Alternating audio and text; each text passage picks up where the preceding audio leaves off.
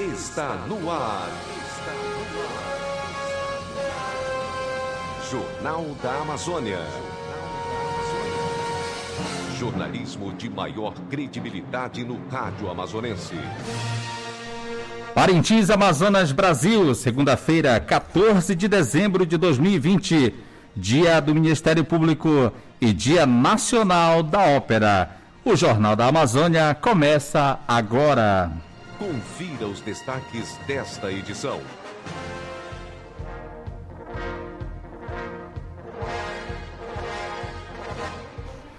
Polícia Federal permanece em Parintins por tempo indeterminado. Dezembro Verde alerta sobre maus tratos e abandono de animais. Crianças e adolescentes ameaçados de morte terão proteção mais célere. Bumbá Garantido conta com espaço natalino na área externa da cidade garantido. Padre Carlos Caridade deixa a catedral e atuará em Boa Vista do Ramos. Profissional de saúde alerta para os cuidados com a pele exposta ao sol excessivo. Professora dá dicas de preparação para o Enem 2020. Essas e outras notícias você acompanha a partir de agora no Jornal da Amazônia. Notícias, notícias. As notícias em primeiro lugar. 12 horas e 1 minuto, boa tarde. Os acontecimentos da cidade. O ferribote da Polícia Federal está em Parintins e poderá permanecer por 6 a 10 meses no município para dar continuidade à operação no combate à extração e o transporte ilegal de madeira que há anos vem sendo denunciado por moradores da região do Mamuru e Uaicorapá, principalmente quando eram observadas grandes balsas com carregamento de ou do recurso natural. A reportagem, em contato com um dos agentes federais, foi informada que a equipe da Polícia Federal também pode permanecer o tempo que for necessário para coibir a ilegalidade na atividade madeireira na região. Todos os dias, a equipe da Polícia Federal se desloca para a área onde os possíveis crimes ambientais são vivenciados, com apoio principalmente dos órgãos ambientais do município de Juruti, onde recentemente o delegado que comanda a ação esteve verificando e acompanhando mais próximo toda a ação da atividade no que tange à exploração de madeira. No último dia 15 de novembro, a Polícia Federal apreendeu quatro balsas com aproximadamente 2.700 metros cúbicos de madeira intranatura, ou in natura, melhor dizendo, ao ficarem encalhadas no rio Mamuru, na região de Parintins. De acordo com agentes da PF, a carga havia sido declarada como sendo originária do município de Juruti, no Pará, e estava sendo é, escoada por rios dentro do território amazonense no município de Parintins. O valor declarado da carga foi aproximadamente 550 mil reais. Pelo menos duas balsas e a madeira apreendida foram encaminhadas para Manaus, inclusive maquinários que foram utilizados para a extração do recurso natural. Um minucioso acompanhamento está sendo feito pela Polícia Federal nos planos de manejos e licenças quanto ao material. As equipes de fiscalização constataram que as espécies florestais da carga de madeira não correspondem às informações declaradas nas guias florestais. As guias eram inválidas nos termos da legislação que disciplina o transporte florestal, resultando na apreensão dos recursos ou documentos da tripulação e do comandante, que ainda estão sendo analisados na apuração de possíveis responsabilidades por crimes ambientais. O movimento de mulheres da Amazônia Mani, em Parintins, encaminhou ofício ao Fórum Municipal de Mulheres em Manaus para que dê atenção especial e acompanhe o caso da criança indígena de 5 anos do sexo feminino que foi raptada, estuprada e morta e enterrada num roçado na comunidade Nova Alegria, área indígena Sateremoé do Rio Andirá. No documento encaminhado à reportagem, o movimento Mania cita que a Polícia Civil de Barreirinha apenas concluiu o inquérito policial na versão do menor que assumiu a autoria do crime, libertando os outros dois que foram apontados pelo adolescente de terem suposta participação no caso. O movimento cita ainda que a avó da criança diz que os, os dois adultos são parentes do Tuxaua da localidade e supostamente seriam intocáveis. Mani solicita que o Fórum de Mulheres faça uma visita ao delegado de Barreirinha e à família da menor assassinada, no sentido de haver uma melhor apuração dos fatos para o caso que chocou a população sateremaué. Durante todo este mês, a campanha Dezembro Verde vai alertar a população sobre as graves consequências do abandono de animais e fomentar a guarda responsável dos bichinhos, geralmente cães e gatos, que vagam nas ruas após serem abandonados por seus tutores. Abandonar ou maltratar animais é crime, previsto pela Lei Federal 9.605-98. Vale lembrar que uma nova legislação a Lei Federal 14.064-20, sancionada em setembro, aumentou a pena de detenção que era de até um ano para até cinco anos para quem cometer este crime. Além disso, o rito processual passa à vara criminal, não mais ao juizado especial. A escolha deste mês para a campanha está relacionada ao fato de que, neste período do ano, os casos de abandono aumentam de forma excessiva Acontece de famílias deixarem seus animais nas ruas, isentando-se da responsabilidade quando vão se ausentar para viagens de férias e festas de fim de ano. Quem presencia maus tratos com animais e deseja denunciar deve seguir as seguintes recomendações: reunir todas as provas existentes, como fotos, vídeos, imagens de circuitos de segurança e com o material em mãos, ir até a uma delegacia de polícia e registrar o boletim de ocorrência. O governador Wilson Lima entregou na manhã de sexta-feira, dia 11, aproximadamente 2 milhões de reais em equipamentos para beneficiar o setor primário, abrangendo kits de casa de farinha, de pesca artesanal, de análise de água e 29 patrulhas agrícolas. Os insumos e kits beneficiarão as famílias de produtores e agricultores em vários municípios do estado e ajudarão no aumento da capacidade de produção e do potencial econômico nesses setores, como destaca o governador Wilson Lima. A entrega que nós estamos fazendo é uma entrega permanente para essas pessoas. Não são equipamentos que a gente vai ter que reaver posteriormente. A distribuição segue critérios técnicos. As associações e cooperativas fazem credenciamentos. A gente abre os editais para que isso efetivamente aconteça. Eles fazem a inscrição e há critérios técnicos que são levados em consideração para que haja essa escolha que é feita por técnicos e por pessoas qualificadas de cada área. O secretário Petrúcio Magalhães, da Produção Rural do Estado do Amazonas, destaca que a entrega irá alavancar a produção nos municípios do interior e, consequentemente, a economia quase 2 milhões de reais em equipamentos agrícolas, que vai fortalecer a produção rural no interior, fazendo com que essa participação no PIB do setor possa crescer ainda mais. Tivemos aí um resultado de 7,5 bilhões de reais, todo o setor produzindo. Isso é fruto da decisão, da determinação de investir em novas matrizes econômicas, interiorizar o desenvolvimento e gerar emprego e renda para essas pessoas que estão no interior. E o setor primário é esse setor capaz de promover essas mudanças e fortalecer a economia local. A Caixa Econômica Federal deposita nesta segunda-feira, dia 14 de dezembro, o auxílio emergencial dos aniversariantes de março. Nesta etapa, ainda tem pessoas que recebem a quinta e última parcela no valor de 600 reais. Da sexta prestação para frente, o valor é de 300 reais. O saque ou transferência para este pessoal só serão liberados a partir do dia 4 de janeiro do ano que vem.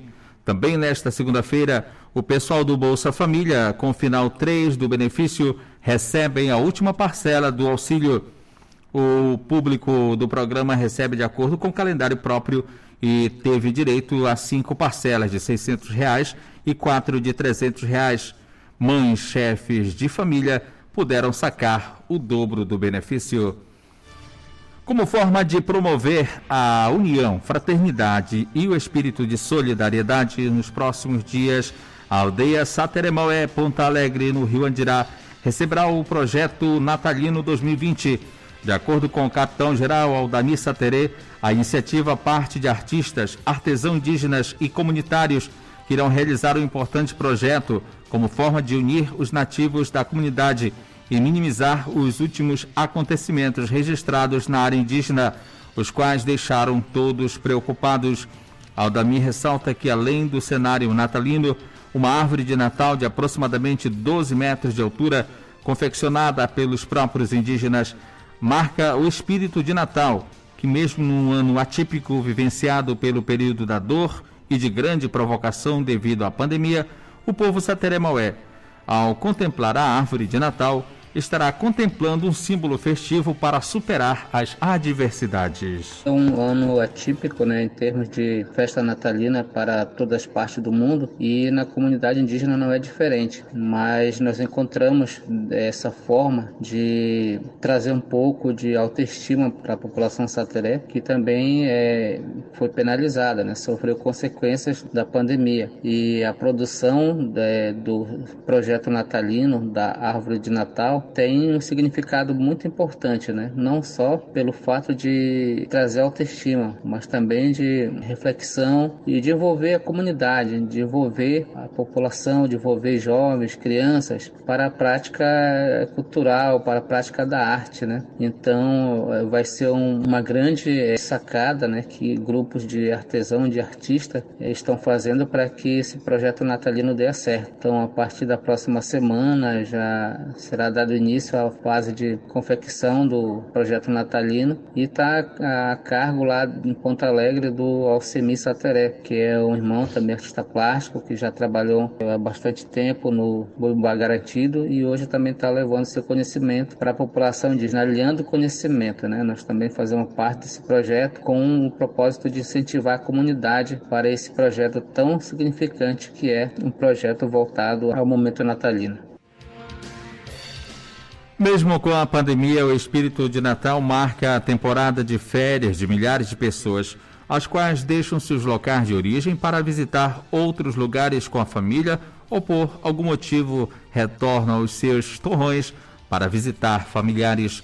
O que se pode observar é na reserva e venda de passagens, bem como na chegada de inúmeros parentinenses, principalmente que moram em Manaus, para passar o Natal e festa da virada de ano com os familiares e amigos na ilha do Boi Bumbá.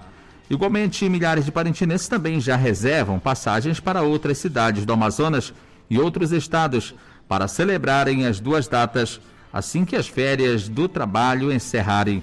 O vendedor de passagem Marcinei Santos descreve o momento pela procura dos bilhetes e algumas das restrições para o setor da navegação. Tanto para nós aqui como para os outros colegas aí que estão trabalhando. A gente espera que as pessoas possam, dentro do possível, estão viajando, mas com aquela segurança, né? A gente ainda não tem a segurança total por causa da questão da vacina que ninguém tem ainda. Mas vamos aguardar para que o próximo ano melhore, se Deus quiser, e que a gente saia dessa situação da qual a pandemia nos colocou. Neste ano de 2020, a gente espera que o próximo ano seja melhor. Com enquanto o fluxo de passageiro está melhorando, né? As pessoas já estão antecipando suas viagens para não ficar por dia. Que tem dias que já tem lanche que já estão lotados, tem barco que também já está lotado vindo de Manaus, mas a gente tem barcos aí de domingo a domingo. A média de pessoas que embarcam e desembarcam aqui em Parintins? Olha, a média está razoável, no sentido, uma vez que as embarcações elas não estão trazendo as suas lotações 100%, né? Devido ao, ao decreto decreto do governo sobre a questão de trazer só a metade de passageiro, né? Ainda há esse respeito, até porque eu penso assim, que não precisa é, nós termos a repressão de ninguém, nós temos que ter a consciência para continuar enfrentando a questão da pandemia.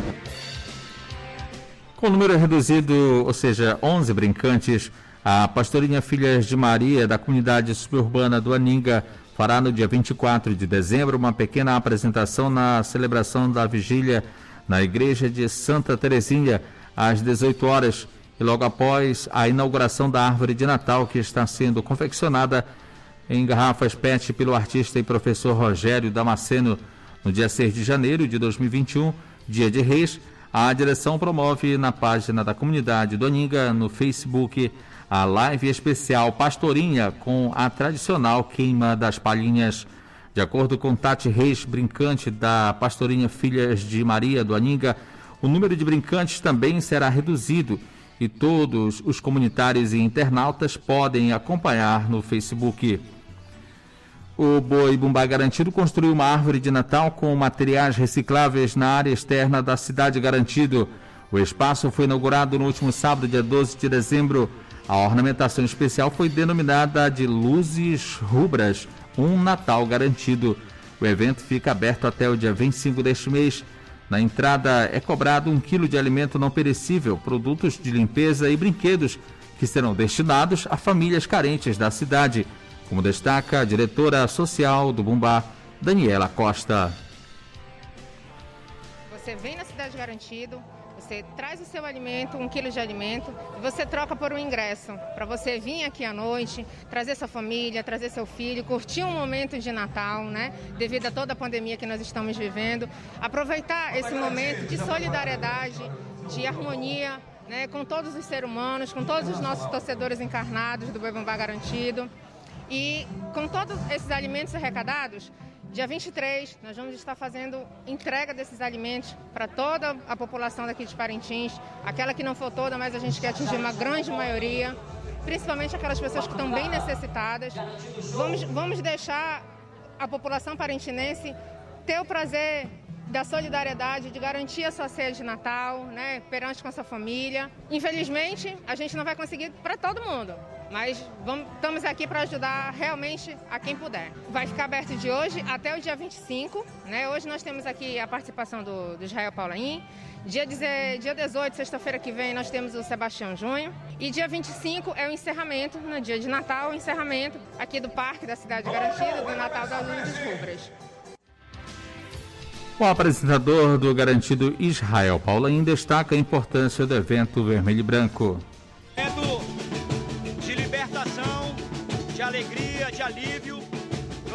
Preocupação continua. A prevenção não pode parar, a vacina está chegando.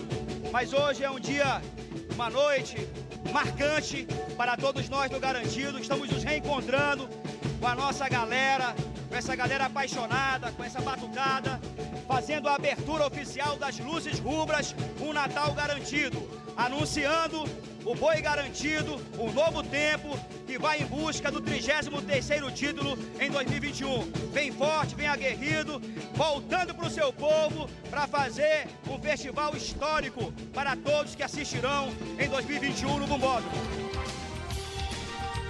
12 horas e 18 minutos. Jornal da Amazônia. Jornal da Amazônia.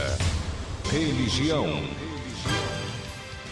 A catequese da Diocese de Parintins foi vivenciada neste ano de forma diferente, através das ondas sonoras do rádio. Em virtude das normas sanitárias e em cumprimento aos decretos municipal e diocesano, os encontros presenciais foram suspensos e a palavra de Deus foi levada por meio da Rádio Alvorada de segunda a sexta-feira, às 12 horas e 30 minutos, o programa Meu Cristo Jovem passou a veicular os encontros. Aos sábados, o momento catequético iniciava ao meio-dia. Com o fim dos encontros, o coordenador de catequese da Diocese de Parintins, Padre Jânio Negreiros, faz uma avaliação do material produzido pelos catequistas. Então, toda a nossa catequese foi pensada a partir da, dos meios de comunicação, seja ela pelo meio do rádio, TV, de, da participação nas redes sociais e em todas as suas estruturas. E na Diocese não foi diferente. Né? Trabalhamos em todas as paróquias, né, nos, diversos, nos cinco municípios daqui pertencentes à Diocese, dessa forma, né, utilizando os meios de alcance das crianças e e dos adolescentes e jovens e adultos, acompanhados pela iniciação à vida cristã, na sua casa. Então tivemos é, essa estrutura toda, né, vendo catequista, juntamente com os coordenadores paroquiais e diária, para manter o contato com os catequizandos e poder desenvolver as temáticas que eram necessárias para cada etapa, né, toda a estrutura, e, e, lembrando de cada fase, né, as crianças que faziam parte da evangelização 1 e 2, 7 e 8 anos, depois nós temos a, a, a, as turmas né, de 9 anos que, que são a iniciação cristã, também catequista que pudesse trabalhar o primeiro ano eucarístico, é, catecumenato eucarístico, depois segundo ano do catecumenato eucarístico, e quem estava no processo já, de, já da vida de adolescentes, da mistagogia eucarística, e finalizando com as turmas de catecumenato crismal e adulto, né, que trabalhávamos junto. Então, levamos essa programação toda tentando atender às realidades. Padre Carlos Caridade, atualmente vigário e coadjutor da paróquia Nossa Senhora do Carmo e diretor do Sistema Alvorada de Comunicação, será transferido de cidade. A partir do dia 19 deste mês, o sacerdote passa a atuar na paróquia de Boa Vista do Ramos, ao lado de Padre Elias Coimbra. Padre Carlos Caridade, da Diocese de Petrópolis, no Rio de Janeiro, explica que, a pedido do bispo Dom Juliano Frigeni, ele continuará como diretor da emissora católica. Então, para não continuar mais um ano sozinho, Dom Juliano pediu que eu fosse para lá, né, pra, já que aqui tem o Padre Arilton também, junto com o Padre Dorival, que eu fosse para lá para colaborar com ele. Porém, eu, a, gente, você, a, gente, a gente vai se ver muito, porque eu vou estar um pé em Boa Vista e um pé em Parintins, né? Porque eu vou, dar, vou ficar, Dom Juliano pediu que eu fosse a Boa Vista, mas que eu continuasse como diretor da rádio, né? Então, eu vou ficar indo para lá e para cá, né? Claro que aqui vou vir mais de visita, né? Não vou ter assim nenhum trabalho, a não ser na rádio, né? Mas pelo menos uma vez no mês estarei por aqui para poder acompanhar, reunir com o pessoal da rádio e também levar à frente esse trabalho também. Peço a oração de vocês para essa nova missão, é né? uma realidade diferente, né? Que a gente está aí para colaborar também, se colocar a serviço do reino de Deus. 12 horas e 22 minutos. Estamos apresentando Jornal da Amazônia. Saúde. A campanha Dezembro Laranja foi criada pela Sociedade Brasileira de Dermatologia com o objetivo de prevenir o câncer de pele, que é o tumor de maior incidência no Brasil. Em Parintins, a campanha ganha força pela divulgação que vem sendo feita para alertar a população parintinense que a exposição solar excessiva sem proteção pode provocar alterações celulares, levando ao desenvolvimento de câncer de pele. O formando do curso de medicina da UEA, Francisco Campos, lembra que o Instituto Nacional do Câncer, INCA, aponta que até o final de 2020 estima-se que 27% dos casos da doença correspondem a novos casos de melanoma. Na verdade, o câncer de pele, de todos os tipos, ele é a maior doença que tem a maior incidência no nosso país. Ela fica na frente de câncer de próstata e de mama, e também junto com outras doenças, né? Essa campanha do Dezembro Laranja, desde 2014, ou seja, ela tenta orientar a população da melhor forma de como prevenir e de como identificar cedo essas lesões do câncer de pele, né? Porque quando são diagnosticadas cedo, no comecinho, elas têm cerca de 90% de cura. De acordo com o Instituto Nacional do Câncer, em 2020, os índices de lesões de pele eles são muito preocupantes, porque a doença hoje ela corresponde a 27% de todos os tipos de tumores malignos no nosso país. A campanha 2020 ela vai destacar ainda a atenção que a gente tem que ter na infância, né, com os nossos nossas crianças, nossos pequenos, porque a gente sabe que a exposição solar desde a infância, quando ela é exagerada, ela pode tanto influenciar no envelhecimento da pele, quanto predispor mais ainda o aparecimento de lesões que vão levar a um câncer de pele. O integrante do Estágio Rural em Saúde Coletiva da UEA destaca que a exposição solar excessiva sem proteção pode provocar alterações nas células preferencialmente usando então óculos de sol e blusas de manga longa, né, com proteção ultravioleta. Utilizar também bonés ou chapéus e evitar a exposição solar entre as 9 horas e 3 horas da tarde. A exposição solar exagerada e desprotegida ao longo da vida, além dos episódios de queimadura solar, são os principais fatores de risco para o câncer de pele, como a gente tinha comentado antes. É preciso prestar atenção também naquelas pintas que crescem, naqueles sinais que a gente tem na pele, que eles apareceram ao longo da vida e então começaram a crescer do nada. Esse é um sinal sinal que pode chamar a atenção para uma lesão que pode predispor um câncer de pele. 12 horas e 25 minutos. Jornal da Amazônia. Jornal da Amazônia. Educação. Falta um pouco mais de um mês para o Enem, o Exame Nacional do Ensino Médio 2020. O Enem é a principal porta de entrada para a Universidade Federal ou federais e usando para o acesso a instituições particulares. Com a mudança no calendário, as provas serão aplicadas em janeiro. Muitos estudantes ficam preocupados como acessar programas e muitos ficaram confusos sem saber como participar. E também nesta reta final, uma das principais preocupações dos alunos é a redação. E quanto mais o dia se aproxima, mais os alunos começam a sofrer com ansiedade. Por isso, a professora Clara Nunes diz que o aluno deve fazer nesse período mundo chega no Enem tendo a sensação de que não estudou alguma coisa. Isso é normal. Ninguém chega na prova sabendo de tudo e com todos os assuntos revisados. Não é o momento de fazer resumos longos, não é o momento de estudar assunto que não cai muito na prova. Então, o que eu indico é que você pegue as provas do Enem, comece a fazer e veja o que é que você está errando. Das questões que você errou, veja quais são os assuntos que estão nessas questões, veja a frequência e você começa a revisar esses assuntos. É um momento de revisão. Não é para você sair estudando assuntos enormes do nada que você nunca viu. Ela orienta ainda os estudantes a criarem hábitos de estudo e abandonar velhos hábitos.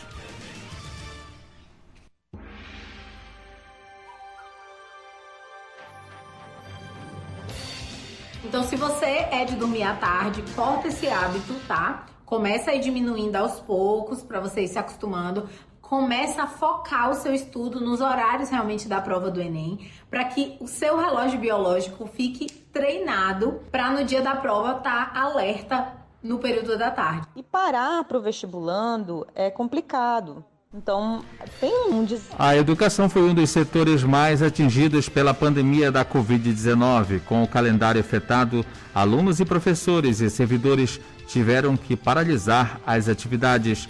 As aulas remotas acabaram não atingindo a maioria dos estudantes e os educandários buscam fechar o ano letivo com a aplicação de atividades avaliativas. Para o gestor da Escola Estadual Senador João Bosco, o professor Sávio Borges, apesar desse impacto negativo, há ainda muitos motivos para comemorar. Isso, é um ano que realmente nós sabemos, nós vivemos, estamos ainda convivendo com esta pandemia, mas se Deus quiser, com certeza que Ele vai querer, né, nós vamos passar por, esse, por essa pandemia. Agora teve um ano também de muitas conquistas, muitas vitórias. A escola também continuou com o projeto Aula em Casa, os alunos participaram da aula em casa, a maioria dos alunos, tá? participar das atividades. Então, a, o ano foi um ano que nós sabemos como ele vai ser encerrado agora. Mas foi um ano que eu posso dizer de aprendizado, né? Um ano que é, colocou muitos desafios para nós e nós conseguimos vencer os desafios e alcançar, que no caso é a passar para o aluno uma educação de qualidade. O Liceu de Artes e Ofícios Cláudio Santoro se prepara para encerrar as atividades no dia 18, com uma confraternização remota entre os funcionários o coordenador do Núcleo de Artes e Danças do Liceu Jair Almeida explica que, mesmo no período da pandemia, os trabalhos, em parte, foram realizados no sistema, no sistema home office.